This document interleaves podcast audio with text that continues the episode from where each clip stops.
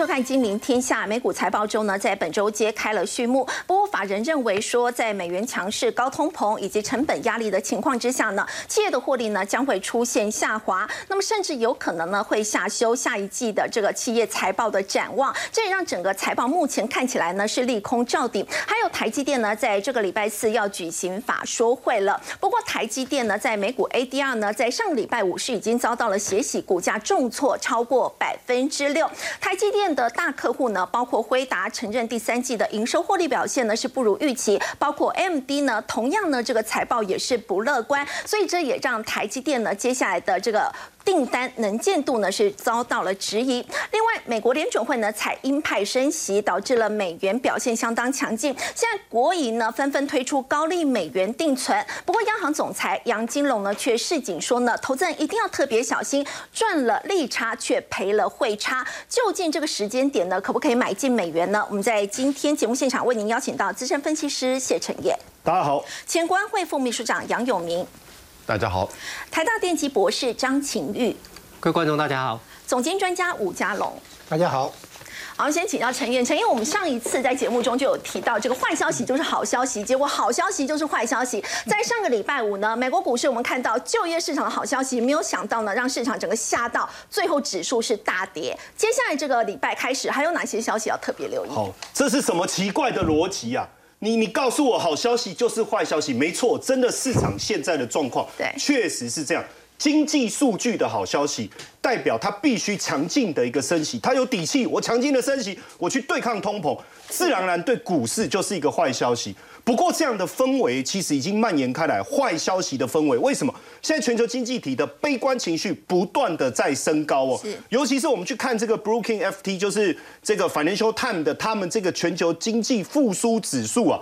整个消费者信心跟企业的信心是出现十年来最大的一个跌幅哦。我们从图形上面来看的话，蓝色那条线代表已开发国家，红色代表新兴市场。各位有没有发现，整个信心崩跌的速度是相当相当的快哦？这个我觉得应该仅次于疫情刚开始那个阶段吧。可是现在有疫情吗？现在的企业的状况数字不是也不错吗？怎么会是这样？实际上，从整个硬数据或是金融领先指标，在反映的一件事情是什么？就是未来全球经济成长的动能会不断的往下掉，这是一个目前大家没有信心最主要原因。当然，经济的动能持续下滑，最主要因素是什么？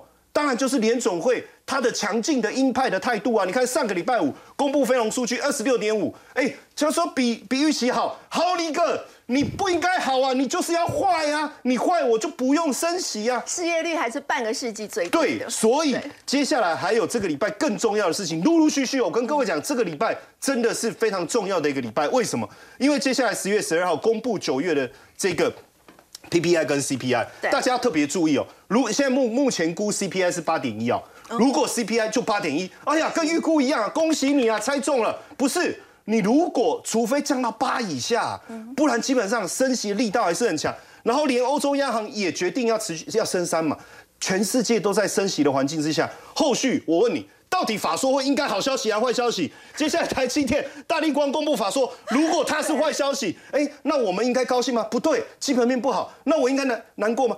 我也搞不清楚了。然后接下来又要公布银。整个银行的这个财报，现在瑞信的一个问题，等一下我们也会加特别讨论。那这些陆陆续续还有高盛啊，甚至 IBM 啊，大家看阿发贝，然后接续还有 Intel，整个财报我跟各位讲，一定要很烂，一定要非常非常烂，然后烂到我们哈，我到底该怎么反应？这时候联总会会说说啊，看大家这么辛苦，烂成这样，哎呀，我们不要再强劲升息了，不然基本上只要联总会鹰派的态度持续的话，是那对全球。信心的一个影响，对经济前景的影响相当的大。嗯，可是我们来看一下，到底第三季大家现在对整个财报预估的情况是如何？是 f a c e 做了一个这个预估哈，因为分析师都会预估 S M P 五百比去年同期成长二点四哦。如果我们仔细来看一下哦，今年是不是逐季的一个下滑？对，从第一季的九点二到六点二到二点四，你看 f a c e 做的这个预估，其实已经在告诉我们。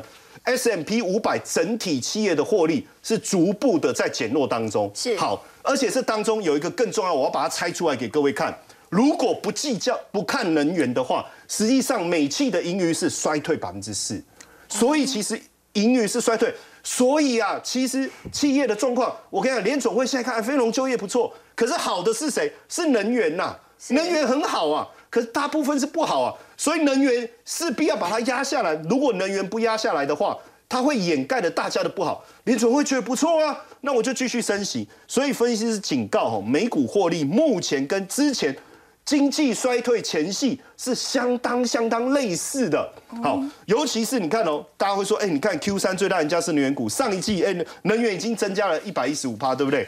可是如果你去看通讯跟金融，其实很惨呢，一个年减上一季哦，一个年减十三点二，另外一个年减十一点八，那这一季会不会更差？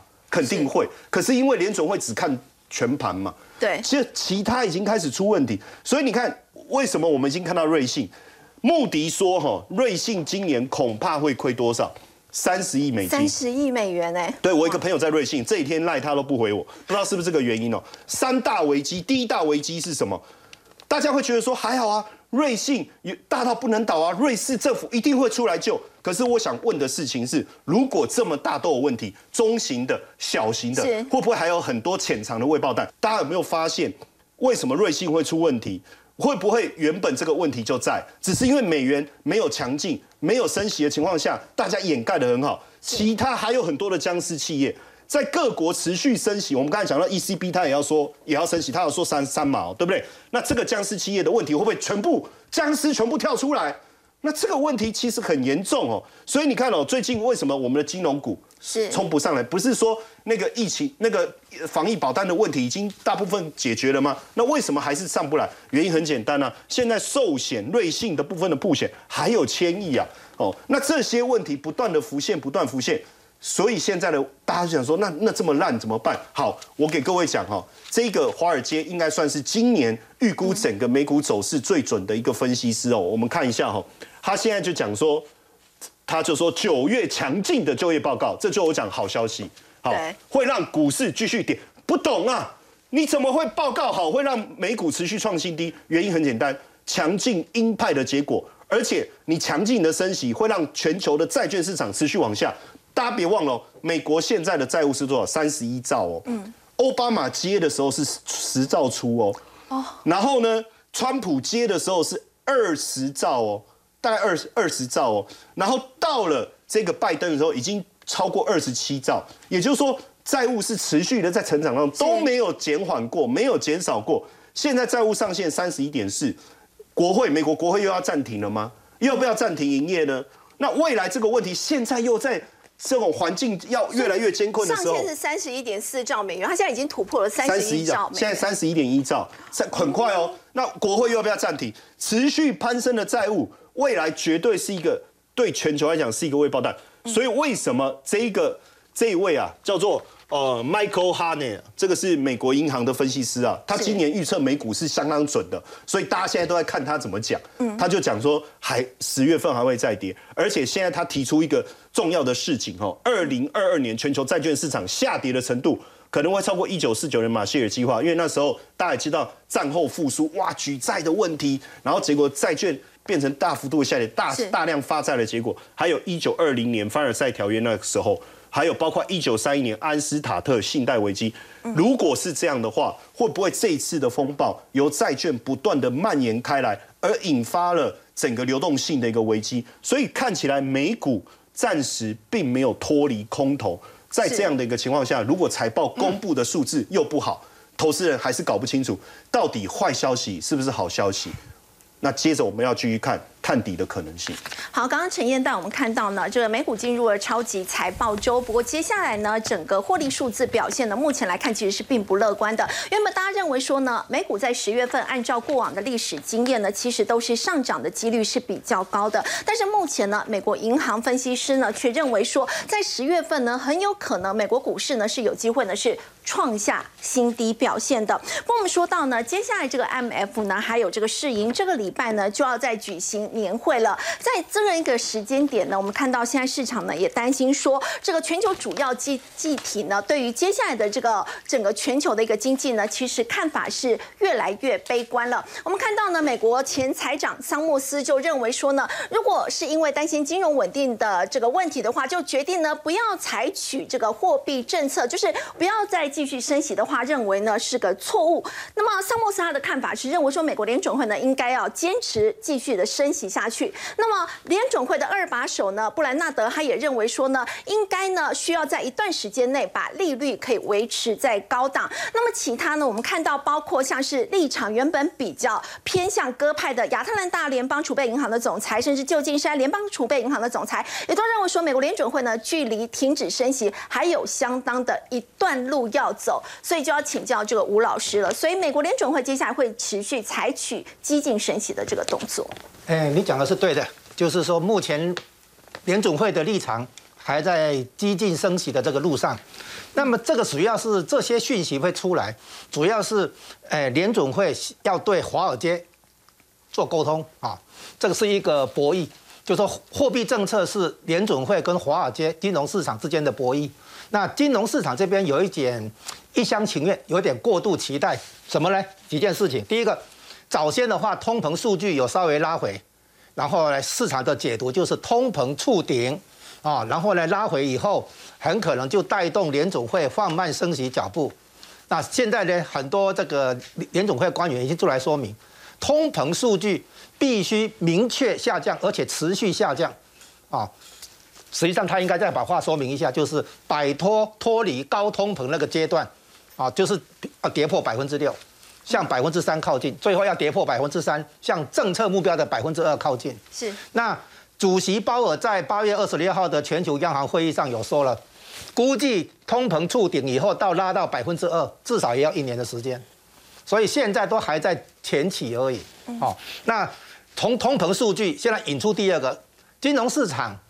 期待说，因为有可能全全球经济会衰退，美国经济会衰退，所以会呃期待联总会就因此放慢升息脚步，哦，那是这些呢，也都被那个打那个打脸一样啊，就是说没有这回事，联总会并不会因为经济衰退就停止升息的脚步，是。啊，再来一个就是现在新的论点又提出来，说你再这样下去的话，很可能会出现金融风险，包括股市的跌。债市的跌，尤其是债市，债券的跌会让会造成一个新的现象。原来哈，股市是风险资产，债券是避险资产。对。那我们呃会会一个搭配，嗯，好，比如说我如果股市的投资配置多的话，我也会配置债市来抵消，来平衡风险。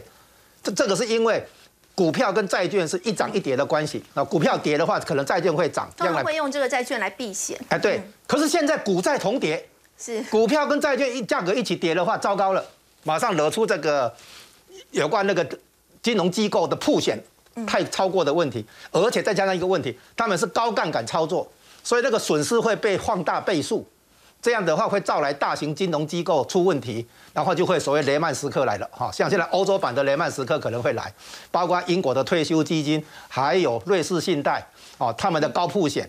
啊，然后这个意味着金融不稳，金融稳定性会出问题，就是金融风险。我们以前在这个节目有提提过，所以通膨如果在高档撑下去，没有急速下来的话，那它会透过通膨预期心理，让很多商业部门重新定价，然后呢，那个租金走高，劳呃工资走高，这个成本上升以后，又会再产生新一轮的物价上涨的动能。所以通膨不能在高档持续。现在联总会一定要汲取当年大通膨时代的教训，迅速的要把通膨预期心理打下去，然后通膨的数据打下来。那之后经济坏了没关系，以后再救救了起来。现在你要去救经济的话，救不住。所以联准会原本比较偏鸽派的，现在态度都转鹰派。你刚刚有提到，但是接下来是不是真的会把美国的经济就推向了衰退？那是一定要经济衰退啊！现在联准会是衰退，所以联准会也知道有这样一个。不是你听清楚，没有通膨的时候，联准会的政策操作避免经济陷入衰退，OK 吧？这过去三十年大家都习惯这种联这样的联准会，但是一旦进入高通膨时代的话，联总会可。就是说，能软着陆最好，能够不用经济衰退就把通膨解决，这样最好。万一做不到，只好追求经济衰退，而且还是大幅衰退，把通膨打下来之后，再把经济拉起来，这是办得到的。当年的经验就是这样子。但是如果你经济不大幅衰退的话，通膨打不下来，一直扶摇直上，扶摇直上。所以当年的经验是，通膨率从十 percent 涨到十四 percent，利率涨到二十 percent。所以我说哈，利率一定要先追上通膨率，最后还要超过。你去看那个数据图，就是利率都在通膨率之上的。现在我们的通膨率是百分百分之八点五上下，我们的利率才百分之三，嗯，还有一大段距离，所以联总会完全没有松放松的空间。但是这个这个那这样的教训要给金融市场来消化吸收，所以大家有点痛苦。因为过去二三十年来的话，联总会都是很小心的避免经济衰退，对。但是现在其实联总会没有说出口，我替他讲出来，如果不实在不得已。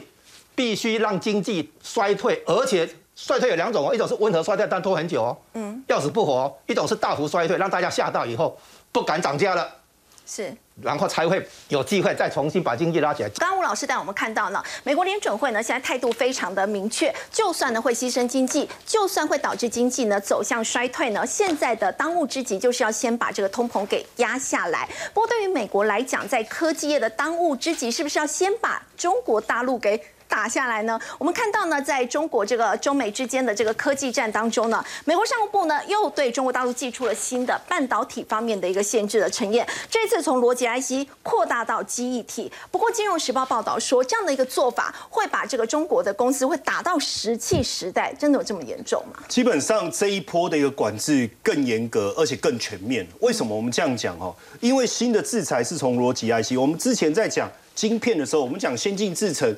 它它有成熟制程还可以用，先进制程、成熟制程，我 EDM 全面封杀以后没关系啊，我换一个方式，我全力去发展记忆体，尤其是长江存储跟长兴存储这一个部分。但是它现在把制裁再扩散到记忆体，那这个代表什么？基本上只要你有电的东西，你都会用到记忆体。现在几乎所有的电子产品都会用到记忆体，多跟少，高阶跟低阶，层次的不同，几层的不同。所以基本上等于是全面性的封杀，我们叫地毯式的轰炸。反正只要你会用到任何一种晶片，不管是逻辑晶片还是基体晶片，我全面性的封杀。所以为什么大家会认为说，像你看哦，中汽华兴资本的董事直接讲哦，这个是中汽的华兴资本，他直接说中汽会被打回石器时代。简单来讲，就是以后你的电子产品里面，你只要不要放晶片，我就不弄你了。哦，那电子产品里面没有晶片，那是那它做什么？只能通电吗？哦，所以你看哦，新公布的限制就是为了阻止长枪存储跟长兴存储。为什么？因为他们现在就是在积极的开发一百二十八层的这个 NAND 的记忆体，还有十九纳米的低润嘛。那这个部分，我也许我可以通透过这一块去发展 AI 啊，去发展这个人工智慧啊、大数据啊。那所以要不要限制？所以现在长江存储也被纳入未经核实的清单，未来一定应该会进入黑名单。我们看是这样，所以这样的一个结果会不会给全球的科技引发海啸级的冲击？其实就美国银行的角，他提出的一个报告，他说这个。一个限制哦，不止到四五年前设计的，你看就回到好几个世代以前的逻辑晶片，对不对？还包括二零一七年之后的低润晶片，所以你是不是算全面性的封杀？等于你过去比较旧的工具跟科技，我全部把你封杀了。嗯，所以原本大陆会觉得说还好啊，它只封杀我们先进的，对，对不对？你看成熟的这一块基底这一块，我们切别的路。所以我跟各位讲哦，接下来会有很极端的发展。什么叫很极端的发展？以前我想办法去这个盗取这个智慧财产，我现在可能会更极端的手段去拿到相关的专利或者技术或者设备，或者是我花更多的钱去挖取人才。那实际上对中国来讲，对中国大陆来讲，他们更怕还有一件事情，美国现在还没有宣布，但是我觉得会不会接下来就是禁止拿有美国护照的高这相关的人才，嗯，帮相关的。这些名单内的企业来工作，如果这个也也出现的话，哇，那这个的冲击我觉得会很大，就几乎把你最后的希望都把它给抽离了。而且现在不止我们看到从设备到 EDM，是你看连记忆体哦，嗯，现在唯一我们觉得还没有的，因为封测其实是很后段，因为整个制程里面前段、后段、高阶、成熟。前段的部分几乎全面封杀了，对。对不对？现在后段我们看看已经开始在封杀，嗯，最后如果连封测这一块也整个封杀的话，那就是全面性的、全面性的封杀，你没有任何人可以上垒了，你连上场打击的机会都没有。我要讲，你的选手席是连一个选手都没有，因为他把所有的人才的概念全部都把它真空化，所以这个部分你说有没有反有没有已经在实现？如果我们去看苹果最新的一个这个生产零件的一个来源哦，我我呃根据这个这个最新的报告的试算哦，你看 iPhone 十四 Pro Max 跟十三 Pro Max 去做一个对比哈，它的成本多了五百零一美金，那它这一次没有涨价，所以它等于自己吸收，比 iPhone 十三 Pro Max 又多了六十，就是多了六十，就是总零件是五百零一美金，比上一代多了六十多美金。那这个部分它没有涨价，可是为什么会提高？原因很简单，因为美国的比例增加了，美国是三十二点四，可是上一代就 iPhone Pro Max 是二十二点六。你有没有发现，在美国成本一定比较高，所以它也没办法，它就增加了美国零件的一个占比，但是它没有涨价。它在告诉你一件事情是什么？就是我必须去接受在美国自用零件的这个比例，所以我愿意承受，我愿意承担，就是因为这样的一个趋势。你看哦，多喽，多喽，然后十趴左右哎，韩国下降，然后你看中国大陆的部分从四点五降到三点八。哦，好，连带的台湾也受到影响哦，因为台湾是八点四降到七点二，一定会，因为我在美国增加的过程中，其他地方一定会受到排挤，大陆的部分一定影响是最大。那大家会觉得说台湾应该增加吧？嗯，结果没有，台湾也跟着减少，这个部分日台比重都下降，这个部分会不会影响到台积电？我相信可一肯定会，这个也是为什么最近整个美国的半导体产业的股价持续修正的当中，我们看到上礼拜台积电的 ADR 哦跌幅也相当的重，其中一个就是因为美国自制的占比如果不断的提高，肯定的嘛，那不然你你你台积电来设厂，你 Chip Four OK 进来，那你就算美国在美国的占比。所以这个一定会有影响。当然还有另外一个原因，也是导致今年台积电股价持续修正。你看今年跌了三成，市值已蒸发了四点五兆。这样蒸发的原因是什么？不光只是这个部分，还有一个整个半导体产业的衰退。嗯，明年的半导体产业衰退的状况可能会比今年还来得严重，所以不可能真的这个鹤立鸡群啊，完全不受到影响。所以在这几个因素之下，接下来我们可能特别关注一下台积电接下来法说会，他到底用什么样的态度？如果他没有办法维持像过去的乐观，他只要持平，甚至稍微悲观一点点，可能都会给我们的半导体相关类股带来一些冲击。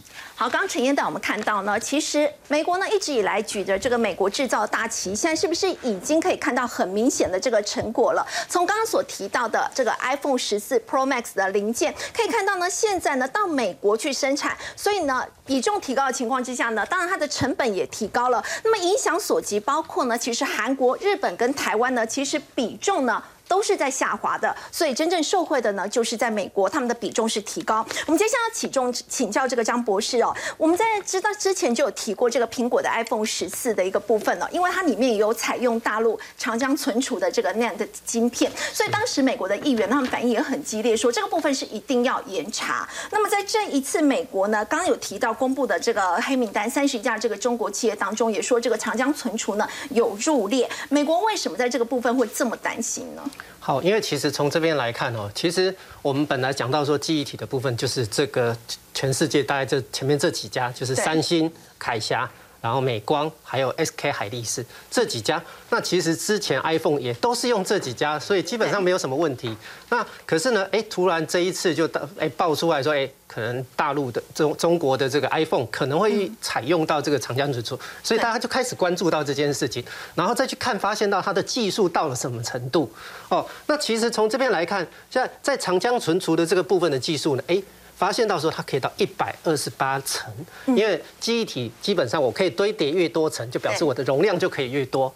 那所以呢，目前其实像包括像三星或者像美光或者海力士，其实他们都可以到两百层的这样的一个技术了。哦，就是都一百多层、两百层这样以上的这个技术。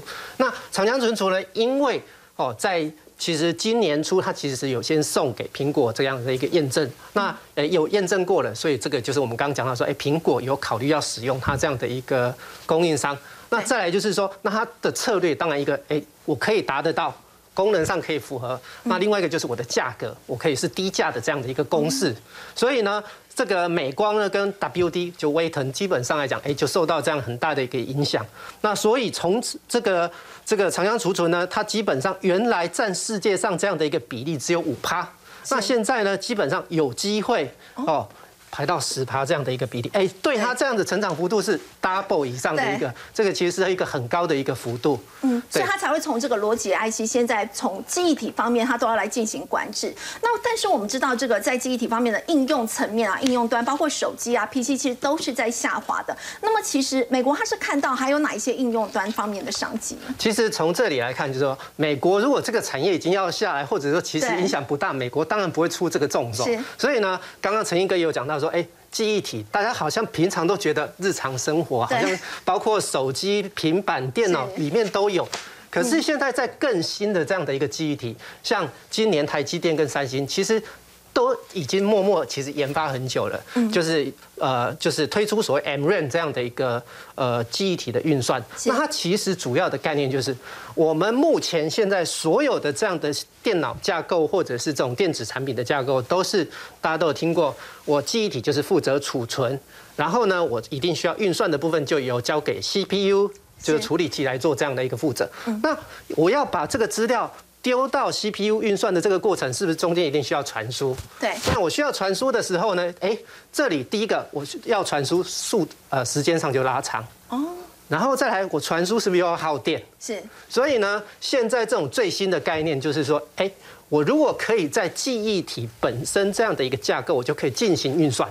哦，它不只是储存，它也可以同时进行运算。对，那这个是呃，包括像台积跟三星，其实现在都在开发这样新的技术。另外一个部分来讲，大家在讲到说，为什么美国其实下重手的原因，其实哎，大家都想说记忆体最近都哎开始都很惨。那为什么？因为其实某一个程度，随着我们现在边缘端，包括这个呃，举一个简单的例子，就自驾车。是我现在自驾车，我前方看到有什么样子的状况，我总不能再传到云端。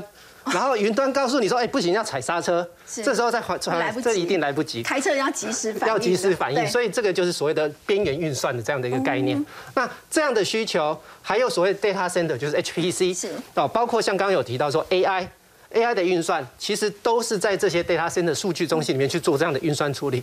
这样的一个需求量，其实都是大幅增加记忆体这样的一个需求。所以。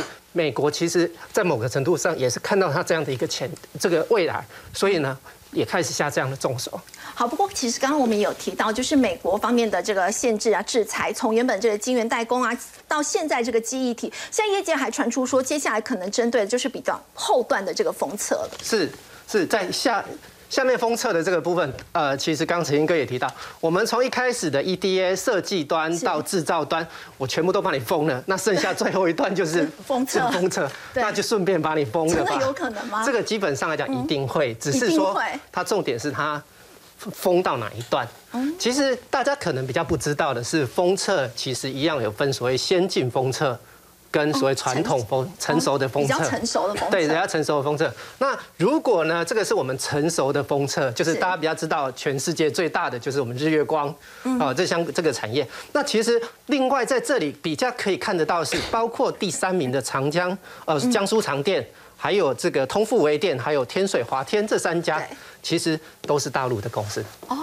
所以某个程度，这是全世界的前十大，全球前十大里面，大陆的业者就占了有三名。对，这个其实不像我们的 CPU 或者先进制程这样的概念。哎，先进制程这个大陆的厂商中心可能排不到这个，没有那么厉害。那但是呢，在封测这个部分来讲，其实大陆其实占了还蛮高的比例，占了二成二成七以上。所以呢，如果今天美国是做它的限制，是限制所谓的先进封测的话，那其实大陆这边完全还没有。那这个时候就有可能发发发生像之前这样子，哎，转单的这个效应。嗯，对台厂可能也也许是件好事。会有一个短多的题材。短多的一个题材。但是呢，如果他今天封的是连所谓成熟的封测。也都封起来的话，这个因为我们知道大陆的需求太大，不可能是这百分之二十七可以供应的，是一定很多是。这个委托台湾的厂商来做那这个时候台湾的一些成熟的封测厂商可能就会受到影响。所以美国的这个限制，如果说在成熟的部分的话，也有来进行这样的一个限制的话，那么台湾的业者同样也是会受到冲击。对这个部分来讲，就会受到这样的一个影响的。好，我们刚刚看到呢，是张博士跟我们说的，如果呢，接下来美国针对在封测的部分呢，也寄出了一些限制的话呢，那么台湾的相关的这个业者呢，很有可能呢，也是会连带的受到了影响。不过我们说到这个美国，一方面呢是要仰赖台湾的晶片，所以在先前呢才会承诺说要协防台湾，但是另外一方面，他们又很希望呢扶持自家的这个晶片产能，要摆脱呢对台湾在半导体方面的一个依赖。所以我们来看到呢，在华府最新的这个兵推当中呢，现在也提到了美国的应急计划显示说，拜登对台湾顶尖的晶圆代工呢是陷入了两难的一个情况。这是来自于彭博报道说，美国国家安全委员会呢在兵推计划为了要保护晶片的关键技术，防止呢一旦真的台海发生战争，那么接下来他们很担心的是这个技术会落入中国大陆的手中，所以呢考虑呢就要撤离包括台积电在内台湾所有的晶片技术的工程师，所以就要请教杨老师，真的有可能吗？因为连重量级分析师陆行之都说，哎，如果这些精英都跑了，那其他人台湾怎么办呢？不是所有的。嗯，呃，我听到这是一个来自于智库，美国的一个智库的成员他所说的，那只有一百五十个人。一百五十，对，也就是如果真的有个名单的话，其实关键的这些技术，那当然我讲不知道一百五五十个是真是假哈，那很多人就在问说，我有没有在这个名单上面？怎么可能是所有的人呢？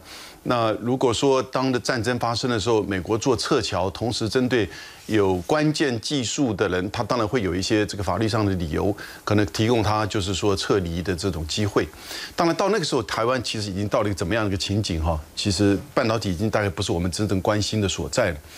那不过在之前九月底的时候，美国财政部长耶伦，然后七天之后，美国的国务卿布林肯都讲过同样的话。他说，半导体制造过于集中在台湾，先进制程事实上甚至只集中到百分之九十以上。嗯，那这个是美国的不只是半导体的韧性安全的风险，甚至是美国国家安全风险。我们节目上也谈过。是所以在这样的情况之下，他当然做最坏的打算。如果两岸发生战争，他第一时间除了这个就是说军事的层面之外，它当然在这个现在的这个科技半导体，它怎么样来去做最坏的打算的防范。那这里面透露两个重要的这个讯息啊，就第一个，台湾真的有战争风险啊，而且美国真的是很常非常严重看这个事情。是那第二个就是呃，过度集半导体制造过度集中在台湾，也对美国是个风险。对哦，所以现在看它每一个部分的制裁，从这个设计到制造，甚至接下来更这个到成熟面，那记忆体晶片这个层面，那你就看得很清楚。那东西除了打中国之外，对台湾的影响是什么？当然，台湾企业也很聪明啊。那在大概这一两年，我们事实上大概有一些企业也因为台积电或者相关的这个厂商，甚至三星的这个布局，他们也跟着啊到这些地方去，包含加州，包含 Ohio。包含德州啊，包含就是说纽约。这些州，你看到就是台湾台湾去的这些企业，当然事实上也是非常多。你类似有点像是几年之前台厂就到大陆去也是一样，当这个台积电到南京去的时候，所以当美国现在全面都在做这样子封锁的时候，这要注意到有一个人呢，我们每次都讲商务部商务部，但商务部是谁呀、商务部那个部长他以前是一个政治人物，这个罗德岛州的这个州长。对不对？他不了解这个半导体，但是它里面有个叫 BIS，要就工业安全局的那个首长是这个应该算是商务部的次长，叫 Alan Estevez。哦，这个人是过去在国防部，拜登找他来，国防部待了三十六年，美国的国防部五角大厦做什么东西？军品的这种采购，然后呢，军民两用的这些。这个出口管制，因为在冷战时期，这种全国、全世界的出口管制，我们台湾的这个就是呃国贸局都有相关的这些规定哈，出口管制这些问题。那他做了三十六年，他现在做放在这个位置上，他非常的清楚，对于美国的军事科技啊，或者是重要关键科技啊，即使是非军事的，哪一些来自于中国的挑战，他必须要去做很精细的外交外外这个外科手术是那种切割，你看他越来越精细，对不对？而且下手下的很准，而且是从最核心现在开始慢慢的扩散，那甚至到几年之前的这个技术或者是这些科技你都不能够再使用了。这些我必须要讲，美国其实有一些企业已经开始在有不同的意见，因为过于军事安全的思维，你就会影响到经济。好，刚杨老师带我们看到呢，其实台湾呢在这一次美国做的这样一个兵推，有特别提到用这样的一个方式，其实也代表说台湾接下来是不是真的有陷入这个台海战争危机这样的一个可能性呢？我们稍后回来要来关心的是，在美国联准会的激进升息的情况之下呢，美元呢在今年以来是呈现了强升的一个态势。那么在最近很多的这个国营推了高利定存，不过这个时间点真的是加码美元的一个好时机吗？我们先休息一下，稍后回来。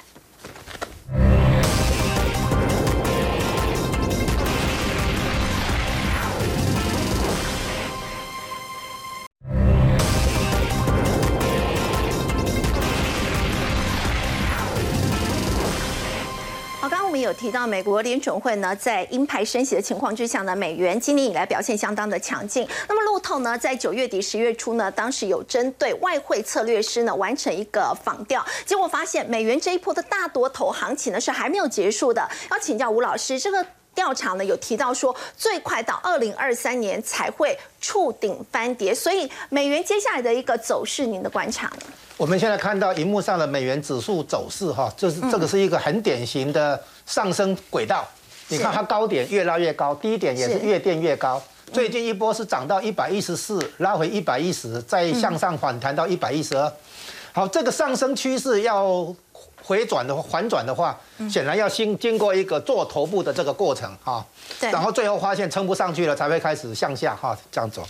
那这些记呃分析师，美元的分析师哈，大致上有共同意见哈，嗯，就是说美元还没有触顶，嗯，然后呢，这个最快可能也要到，有的说半年，有人说一年，哦，才会看到反转讯号。那现在那边，呃，我荧幕上看到的有可能几个观察点，反弹，呃，反回档的讯号，反转的讯号。嗯，第一个当然是毫毫无疑问最重要的就是美国升息的问题，升息那边如果渐渐步入尾声的话，那么美元指数渴望开始拉回。对，第一个，但是现在还没有啊，现在还远远还没有到说升息步入尾声哈。第二个呢，贸易赤字、财政赤字的问题，这个问题目前也不在联总会的关心啊关切范围内。好，然后第三个 CPI 降到百分之五以下，因为我们现在是百分之八点三嘛，哈，八点五这个地带，所以还早，还没到这个讯号。对，失业率的话，联总会有一个估计，目前三点七、三点百分之三点七、三点八，嗯，但是呢，他希望首先站上百分之四，比如说百分之四点二、四点五，然后要突破百分之五。联总会提到的是百分之六，嗯，哦，所以现在必须让失业率大幅上升的重要原因，是因为它能够压下工资的增长率。现在劳工部的报告里面，每小时薪资成长率啊、已经超过百分之五。那门槛的话是百分之三点五到百分之四。如果工资增长率高的话，它会支撑通膨，因为工资是成本嘛，成本的一个重要项目。所以工资如果因为通膨而走高的话，它会回过头来一透过成本的上升，又在推动下一轮的物价上涨。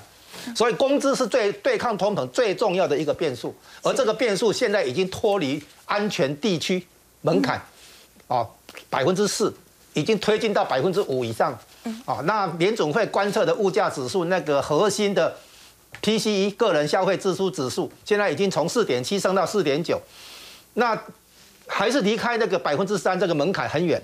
对，所以呢，这样看起来失业率一定会上升，上升到足以压下工资的增长率为止。啊，所以这些回档讯号目前都还看不到哈。那为什么美元要强呢？因为我们把美元的升值分成两个，一个是主动的，就是美国升息；另外一个是被动的，就是其他国家如果因为它的通膨走高，像欧洲或者它的经济前景下修，一些出口导向的那个。经济体包括台湾，因为全球景气的下缩啊，然后呢，你你你消费电子的订单被延后或者那个掉单等等，那这样的话，你你货币要对美元贬值。再来，如果你有金融风险，全球的避险需求会暴增，也会来抢购美元。最后大家发现没有什么好的资产可以报，都来报美元资产，美元会过度升值。现在还没有看到升值过头，所以呢，将来美元升值过头以后会迅速拉回，那是将来的事情。现在短期内的话，看到的还是在走上升趋势。嗯，好，吴老师让我们看到这个美元呢还没有触顶哦，而且目前来看呢还是走一个上升的趋势。就要请教陈燕了，美元今年以来已经升值超过十七趴，美元指数其实有一度都要逼近一百一十五。在最近很多的国营推出美元高利定存嘛，因为大家觉得接下来如果还会再升的话，但是其实杨金龙他已经在提醒了，要真的特别小心，如果你赚了这个利差，却是赔了汇差。对，因为现在美元的利息这么强的情况下哦，那当然银行又为了吸纳资金，一定都推出美元高利定存。对，而且你注意看哦，尤其是外银的部分的的推出的条件最好。为什么？因为毕竟他们手上相对来说，相当于本国银行，它的美元的这个存量是比较多，它比较能够去承受这一个部分哦。所以你看，最高有到四点四点二八了哈，甚至你看新展银行也有推到四点二。那是我们国营业不枉多让啊！你你你搞四点多，我来搞一个 五趴的。但是大家仔细去细看哦，银行也是非常的聪明，为了避免未来你在存款当中也出现一些纠纷，所以你看他推的都是一个月、三个月或六个月。他为什么不推一年、两年、三年？其实他也很清楚，像刚才这个吴老师讲的，你大家普遍的共识是一年，嗯，可是如果以现在来看，可能还有九个月。那我推多久是最不容易产生纠纷？你三个月或六个月嘛，你可以先存六个月，之后再存三个月嘛，是，啊，再存一个月嘛，哦，你就有弹性的组合，像玩积木一样，你可以自己去搭配嘛，套餐组合，这样未来纠纷也少。所以这为什么我们杨金龙杨总裁特别，而且其实杨总裁这一段话点出两个东西，第一个都是未来升息的过程到底是怎么样？他说联总会。年底前还要升两次，约五码，对不对？对。明年第一季还会升，他就告诉你，其实什么时候才会降息？他说二零二四年啊，其实他已经告诉你了啊，存到二零二三年没还漏了哈。但是他也提醒你哦，一旦停止升息，我们杨总裁特别跟大家提醒哦，如果一旦停止升息，势必整个汇汇率会产生转变，美元会走弱，那台币会走强，这个时候你变成赚到息赔了汇差哦，这个部分就要小心。所以我觉得两个重点，第一个半年九个月没有什么太大问题。他说要存半年或是一年以上才是真的可以比较享受。可以啊，半年啊，半年。所以他也告诉你，你看他有他他很很窝心啊。你看他告诉你半年喽，半年喽，然后再来提醒你要注意，如果美国停止升息，所以你要就现在赶快采取动作，你不要一直等，一直等，一直等，等到大家都告诉你，哎呀，我领到息，好高兴。你可能就真的被包水饺、韭菜嘛？嗯嗯，好，刚刚陈业带我们看到呢，是在美元定存的部分。不过我们先休息一下，稍后回来关心的是，OPEC 加呢无视美国的要求，在上个礼拜呢还是决定呢他们要减产。那么美国财长耶伦说呢，这对全球的经济呢是无益和不明智的，它的影响层面。先休息一下，稍后。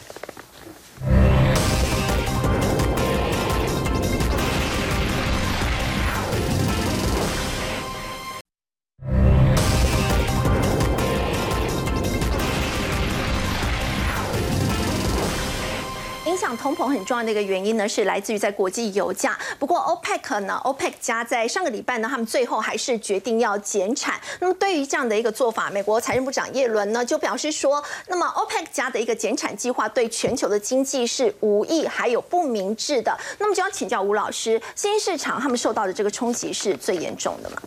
哎，对，现在对抗通膨的话，当然大家希望油价能够走低，好，对，能够有助于这个对通膨的控制。但是呢，现在很奇怪，就是石油输出国家组织目前还在减产啊。这个有几个重要的原因。第一个呢，是西方国家从美国到欧洲都在推一个东西，叫做绿色能源政策。然后气候变迁变成一个热门话题。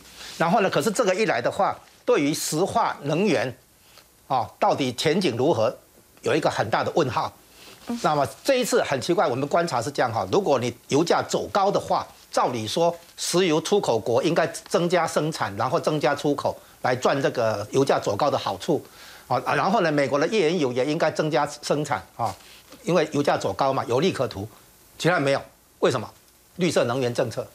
所以呢，这个绿色能源政策这一次也是通膨走高的一个重要的推动者，啊，那因为绿色能源政策让石石化能源的需求前景有点阴影，有阴影。所以呢，对产能还有维修的那个投资有有所下修，所以你现在要它开产能，它开不开不开开不出开不出来，哦，然后这是第一个因素。第二个因素呢，现在因为高升诶升息啊，利率走高的结果，全球经济在下修啊，前景在蒙上阴影，可能要衰退。这个时候，景气衰退的话，对原有的需求不是下修吗？对，所以在石油输出国家组织的话，觉得哎，接下来可能不是那么乐观，所以他们减产，为了控制为要把它价格往上拉，撑住这个油价，所以它减产目的，因为它如果不减产的话，全球景气下滑，对油的需求下滑，它还是价格会走低。然后它现在减产就是要把它撑，这个对抗这个趋势撑住。再来还有一个问题就是地缘政治的摩擦。嗯，现在沙地这个做法有点像倾向。俄罗斯跟中共这边啊，就是说，这目前美国把这这两个当做一个对手，对不对哈？那减产的结果等于呼应俄俄罗斯，俄罗斯本来就是把能源武器化，然后呢，要欧洲要美国这，尤其是欧洲哈，感受上一下冬天没有天然气，没有发电啊，这个电力供应有问题，让他们感受一下痛苦。那现在如果欧佩克也减产的话，等于是撑高了这个油价，那用高油价来打击西方国家，让他们有通膨嘛，哦，所以这个是算是俄国这边的一个反击呀，哈，你们都在对付我，我也来对付你。但问题是这样子的话，照理说中东国家应该站在美国这边增产嘛，对。可是他现在反过来，所以这里面原因是因为沙地的那个王储，萨尔曼哦，他因为之前把一个华华盛顿邮报的记者，那个那个。暗杀了，还把他肢解了，这个事情让那个美国这边很不高兴，然后跟他有摩擦，所以他现在等于是说，如果你要我减产的话，来跟我谈吧，说不定有这个含义在。所以这些事情都让油价走高，这样子。好，不过我们稍后要回来关心的是呢，其实，在八号的时候呢，克里米亚大桥呢发生了大爆炸。不过现在大家也说呢，这个这今天一炸呢，反而是炸出了俄罗斯的一个弱点，到底是什么呢？我们先休息一下，稍后回来。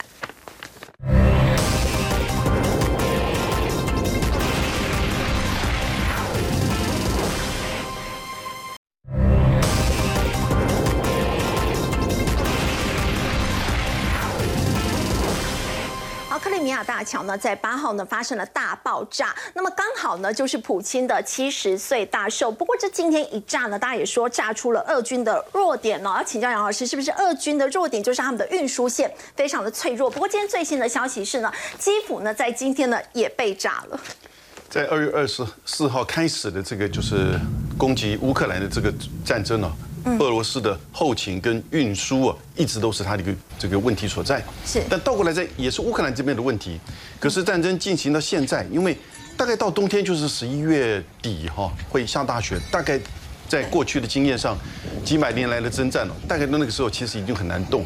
所以这个时候乌克兰其实是有一点，就是说在这个冬天来临之前呢，要全面的就是反攻。你看到。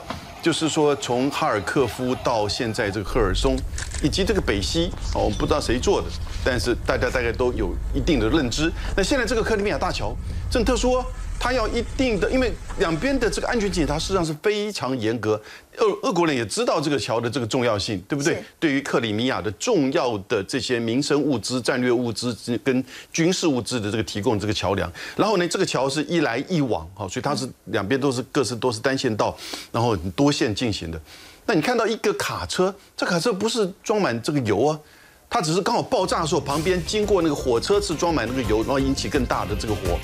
那个卡车是装制造化学肥料的硝氨酸，哦，那硝酸铵，硝酸铵就有一个小车去撞到它，那个小车是实施自杀炸弹攻击，哦，所以这里面那有人说，华盛顿邮报说，事实上是克乌克兰的这个特别行动组织以及部分俄罗斯的这个人，其实实施这样一个自杀的这种恐怖攻击。现在我觉得接下来可能还会有更大的。那你看到现在俄罗斯这边开始在针对基辅啊、扎波罗热啊，还有